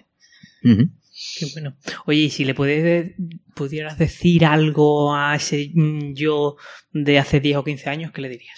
que no se tome las cosas tan en serio. Al final, bueno, un trabajo es un trabajo, eh, pero se trabaja para vivir. Entonces, bueno, eh, yo creo que las veces que he sido más exitosa desde mi punto de vista, la definición de éxito depende de cada uno, es cuando no me he tomado las cosas en serio. Estás más relajado, eres más tú, entonces no te tomes las cosas en serio. Eh, como decía Pablo, ve al hackazón, lo peor que puede pasar es que mm. acabes el último, eh, pero bueno, nadie te conoce, ¿qué va a pasar? ¿no? te llevas eso y, aprendes algo. Entonces, no tomarse las cosas en serio, básicamente. Y bueno, y siempre hacemos esta pregunta, ya, abandonamos el tema universidad, ¿no? Es, ¿en qué crees que la universidad tiene que adaptarse a, mm, para, para alcanzar mejor las necesidades del mercado? Pues igual que digo que la gente se tiene que adaptar al, mercado actual, creo que la universidad también. Eh, el diseño curricular en mi época era bastante anticuado y eso lo hace poco atractivo. Si eres espabilado, lo hace poco atractivo al principio. Eh, si te centras en estudiar, te das cuenta de que era poco atractivo al final. Entonces, y ya es un poco tarde, ¿no? Entonces tienes una formación de cinco años, pero luego realmente estás muy lejos de lo que, de la ejecución, ¿no? Por así decirlo. Yo creo que la, por lo que me cuentan algunas personas que conozco que están ahora estudiando, la cosa ha cambiado, ¿no? Entonces ahora es más adaptado al mundo de empresas, un poco más práctico, mm. se tocan más temas tecnología y menos teoría. Pero eso es lo que yo diría, es decir, ¿qué necesidades hay en el mercado a día de hoy? ¿Cómo las satisfacemos? Porque al final, si no, pues es como estudiar Bellas Artes, ¿no? A lo mejor no nos hace falta tanta gente con ese conocimiento teórico. Entonces yo me orientaría más a ejecución y, conocimiento más práctico y más alineado con lo que las empresas buscan. Bueno, y yo creo que ya podemos pasar a la siguiente sección, la sección esta personal, el tiempo y and company. Y en este caso nos vamos a centrar en cómo organizas tu tiempo. Pues como puedo. A día de hoy, con todas las zonas horarias que tengo, como puedo. Eh, para mí es importante tener ese sentimiento de que avanzo. ¿Vale? Y, y al final, llevando tantísima gente, llega un momento que tú dices, bueno, yo realmente, ¿qué estoy haciendo? ¿no? Llega al final del día y dices, no he hecho nada, no he estado todo el día en llamadas y no he hecho nada. Entonces, para mí tener métricas eh, que miden objetivamente eh, si muevo la aguja o no la muevo es muy importante, ¿vale? Eso respecto a cómo satisfacción personal, eh, respecto a gestión del tiempo, si tengo una reunión, ¿vale? no bloquear tiempo de media hora, bloquear 25 minutos. ¿Por qué? Porque el Google Calendar es muy fácil bloquear media hora, una hora, pero somos humanos, ¿verdad? Necesitamos ir al baño, beber un poquito de agua, entonces se te van juntando y al final dices tú que, oye, que tengo que apagar la cámara y ir al baño, eso está un poquito feo. Entonces, bueno, eso, eso por un lado, bloquear el, el, tiempo de manera que tú puedas tener un respiro y cambiar, ¿no? Hacer un reset de la mente y decir estoy ahora en otra cosa. Bloquear tiempo para trabajar. El trabajo es lo que pasa fuera de las reuniones. ¿Vale? Entonces yo tengo que ejecutar en cosas, con lo cual bloquear ese tiempo y decir, aquí no me molestes, que estoy enfocada en esto, en lo otro. Esa es otra manera de, gestionar tiempo. Y, controlar el tiempo que dedicas al trabajo para poder también tener tiempo para ti, ¿vale? Es decir, oye, oye, hoy ya llevo 8, 9, 10 horas, mañana empiezo un poco más tarde y, e ir compensando. Claro. Y, has hablado de, esa agujita del avance. ¿Tienes algún sistema para, para, para medir esa, esa productividad? Sí, sí, métricas. Son todo métricas de normalmente de cómo mi equipo hace las cosas y luego si tengo yo cosas personales como contribuidor individual, pues son métricas normalmente de velocidad o son métricas de, pues no sé, número de usuarios, número de contribuidores y demás, que son más métricas de negocio. Personalmente es, mm, estos son los objetivos que me marco para la semana, ¿vale? Quiero cumplir estas ciertas cosas y al final de la semana yo misma me siento conmigo y digo, ¿cómo ha ido? Pues, pues mal, mal, pues a ver qué podemos cambiar. Entonces es un poco tener una lista de, de cosas que son al final, pues, a veces es como, bueno, pues, basado en esfuerzos bastante grandes, decir, yo creo que puedo, y luego a lo mejor no, pero intentar cumplir lo que te propones para asegurarte de que si te comprometes algo con la gente, pues eres, respondes a tu palabra, básicamente. Bien, y bueno, antes has estado a punto de hacernos spoilers de, de esta pregunta, ¿no? Porque, bueno, se habla mucho del éxito, gente de éxito y tal, y nosotros tenemos una visión mucho más simplista. Digamos que el éxito es algo que se alcanza cuando con, de forma continuada eres capaz de decir hoy ha sido un día bueno. ¿Cuándo dices tú hoy ha sido un día bueno? Pues depende. Ay, ay, yo parezco gallega, ¿no? Con el depende. Eh, depende, depende. Eh, hay días que, que son días muy estresantes y para mí la medida de éxito es eh, eh, programa. ¿Vale? Es, mi- es lo que a mí me relaja, entonces yo digo, me voy a casa y digo, ostras, ha sido un día bastante estresante, no tengo la sensación de haber hecho mucho, pero mira, he picado cuatro líneas de código que no me corresponden mi puesto ya, pero bueno, lo he hecho. Eh, en general, más a líneas generales, el, el ver, el decir, ostras, me ha venido gente del equipo con problemas, ya sean técnicos, eh, de arquitectura, problemas personales, ¿vale? Cada persona que reporta a mí es un individuo con una realidad y les he conseguido ayudar, ¿no? Y se han ido de esa llamada conmigo y se han ido contentos y me han dicho, ostras, Isa, eh, mola un montón. Y la- el tercer factor es cumplir objetivos. Yo soy muy orientada a números por aquello de las matemáticas, entonces si veo que estimamos que vamos a conseguir ciertas cosas y las conseguimos, si vemos que movemos la aguja y lo conseguimos, pues me pongo, me pongo muy contenta para mí eso es un día bueno, ¿vale? Pero el, eh, eso es un día bueno, más que éxito, ¿vale? Para mí el éxito antes era llegar a fin de mes y por eso me venían y me decían, ¿quieres hacer esto? Y yo decía, me vas a pagar más. Y ahora el éxito para mí es más, pues, poder tener una vida personal un poco más plena y más, más tiempo libre. Bueno, ya vamos a dejar de tanta productividad y tal, vamos a... Sí, además que nos lo ha hilado. Lo Está- es está- que nos lo ha hilado. Ah, que está genial. que esto- esta entrevista se hace sola. Ya te digo lo que yo te diga. Troquel es nuestro de cartón, tamaño natural y nos vamos. Y ya está, eh, listo. Sí, la mosca. Sí, la efectivamente. ¿Qué es lo que da? Eso es lo que da el gustillo a la, a la entrevista. Bueno, Isa, ¿a qué dedicas tu, tu tiempo libre? Uy, pues tengo un huerto. Anda. Sí, tengo un huerto. ¿A que no os lo esperabais? Pues No, tengo no. un huerto. No, no.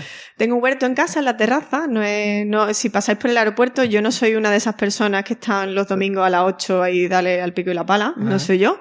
Tengo un huerto así urbano pequeñito en la terraza. eh, me relajo un montón. Eh. Tengo ahora mismo tengo tomates bastante gorditos ya. eh, Coseché uno ayer, pero esto va poquito a poco. Tengo patatas también para hacerme como una tapa de papa a leña. y luego tengo, ¿qué más tengo? Pimientos verdes, en fin. Me gusta el rollo de, de, pues, desde que lo siembro hasta que va creciendo, cuidarlo, el rollo de las plagas. Es como, como el que tiene un perro, pues yo tengo un huerto. Y me relajo un montón. Y creo que es eso o hacer actividad física. Pues a lo mejor correr y demás. Es poco lo que, a lo que dedico mi tiempo. Y festivales de música. Ajá. Me gusta mucho la música. Ah, qué ¿Vais bueno. a ir al Interestelar vosotros? Yo, yo es que me voy, salgo el fin de semana. Yo Pero nunca he ido, es un, un debe que tengo. Mi hermano Ricardo si va. Hola Ricardo. Entonces tú eres de las que llega al final del verano y tienes la muñeca llena de pulseras. Me las quito porque pican, pero Vale. y porque soy muy vieja ya, ¿sabes? Ya Sí. el, el rollo de mira qué guay soy, ya yo creo que soy muy vieja para eso, pero, pero sí me gustan y, ¿Y por sí. qué, qué estilo de música tiras? en Pues los de festivales? todo, mira, de todo. El fin de pasado estuve en Córdoba viendo un equipo, uy, un equipo, un grupo cordobés y, mm, y pues eso era más escrimo, heavy metal, una mezcla así extraña. Eh, y luego, pues, no sé, Interestelar es un poco más indie pop, Sí. así Mm. que a lo mejor pues me gustan dos artistas, pero creo que es un evento grande en Sevilla y es que te lo pasas muy bien y además ves amigos, ¿no? Y soy mucho de música electrónica, pero puedo escucharte a Ludovico Unadi mm, en- entre medias, ¿sabes? O sea que un poco de todo, un poco de todo. Bueno. Ecléctica. Sí. tiene, tiene que tener el Spotify loco. Bueno, To- totalmente, total. totalmente. Qué bueno. Oye, y si y recomendarnos un, un, en este caso, un libro, una, un, un grupo de música, una peli o algo así que, que tengas así como gusto. Pues grupo de música, eh, da la casualidad de que los vi el año pasado en, en un festival, pero son de, de rally, de Carolina del Norte, y cada vez que voy allí por trabajo no consigo pillarlos y los vi por fin el año pasado, se llaman Silvan Eso, Ajá. son un chico y una chica, y la verdad que suenan suenan súper bien y que tienen un directo, un directo muy bueno. Ya, lo buscaremos, lo pondremos ahí. Sí, Sí, sí. La verdad que, qué- que mola. ¿Y una planta que no se muera si no la riegas? Eh, eh, Porque yo tengo un- una, terraza enorme, pero como está ahí, mm, me olvido de regar si me cosas. supiera el nombre, pero hay una que tiene como pinchos, Sí. tiene pinchos en la, o sea, lo que es el tronco de la- las ramitas, tienen pinchos, pero luego tiene hojas verdes y flores muy bonitas. Te busco el nombre y te lo digo, pero esa no se muere ni queriendo, porque yo la quería matar, en plan, no me gusta, y era de- del, del dueño del piso, y dije yo, mira, esto me da pena matarlo, pero... Y no se ha muerto, y lleva allí dos años y medio ya, y ahí sigue. además que tú, cualquier día está- te lo ves revisando la escritura del piso. Muy bien, muy bien. Bueno, pues Sí. aquí vamos, vamos a tener que cortar, pero porque nos tenemos que llevar el material, porque si no ya sigue aquí hablando. y sin problema, además. Qué, qué guay, qué chulo. tenemos que hacer aquí entrega continua de, de podcast. Sí, sí, sí. De 20 24 horas. Vamos a ir soltando capítulos poco a poco. Totalmente, vamos. Yo me enrollo, ya os habéis dado cuenta. Venga, ahí dale al Bill Now y, lo, y lo empezamos a desplegar. Eso es. A nosotros nos mola la gente que, que habla mucho. Claro, Ahí está. eh, claro. Será por. Ahora continuamos con la cerveza, no te preocupes. pues bueno, yo creo que aquí nos hemos llevado toneladas de conocimiento, hemos hablado de muchísimas cosas. Aquí hace un resumen. eh, Escúchate el programa entero, ¿para qué? Así que nada, eh, agradecerte, Isa, que te hayas pasado por aquí y que nos hayas contado tantas cosas. Y bueno, mm, agradecer por supuesto a la Escuela de Informática, porque hoy estamos aquí fresquitos, ya que viene el verano. Sí, sí. Gracias a ellos. Qué bueno, que, Eh, que, que artista el, el, de, el, de promoción de la escuela, que artista es. ah, viste. Sí, sí, Qué, sí. qué sí, pelota sí. eres. Oye, y ya de paso, a ver si la gente nos sigue, ¿no? Por ejemplo, ¿no? Eso. Que eh, ya nos oye, puede coger, abre el, el Gmail, por ejemplo, y abre ahí, nos manda un correíto a hola arroba tecnologería.com. Ujú. Nos puede seguir, nos puede, sus- te puedes suscribir en iVoox eh, y en iTunes. Y oye, te puedes también eh, entrar ahí en nuestro canal de Telegram, que lo tienes en la web en tecnologería.com, abajo a la derecha. Pinchas ahí, te, te agregas, te echa una charlita con nosotros. Y ya de paso, oye, pues síguenos en Twitter, en Twitter, perdón, en Twitter, en Facebook. El otro día me dijeron, oye, que bien pronuncia y demás. Y digo, es que hago un podcast. Y, y nos puedes seguir como tecnología. Fantástico. Y vernos en YouTube también. Eso. Está por ahí. Todo, todo, todo. Sí. Esto es montar. Ah, y bueno, y ya lo digo, hemos dejado de estar en Tapirate, Ya, ya no. ¿vale? Porque es una de esas startups que ha muerto sin avisar. Sí, Así que ahora ya Tapirate no estamos. no estamos. Ya si nos bueno, si tienes el feed en TapeRite y nos estás escuchando es que has cambiado. Así que ya. si conoces a alguien que todavía lo use, pues No, espera nada, un poquito. hemos migrado a iVoox en el reproductor en la web, así que ya todo vuelve a la normalidad. Hemos hecho aquí un blue grid con el player. Pues muchísimas gracias a vosotros por, por invitarme, me lo he pasado pipa y ahora, ahora la cerveza, como has dicho. Eso. Ay, ay, ahora la mejor parte. Grupo de Telegram y te viene aquí para enterarte de lo que ocurre en el post partido. Pues nada, lo dicho, nos vemos en el próximo episodio, el, el 7 por 03. Exactamente. Pues nada, hasta luego. Hasta luego. Chao.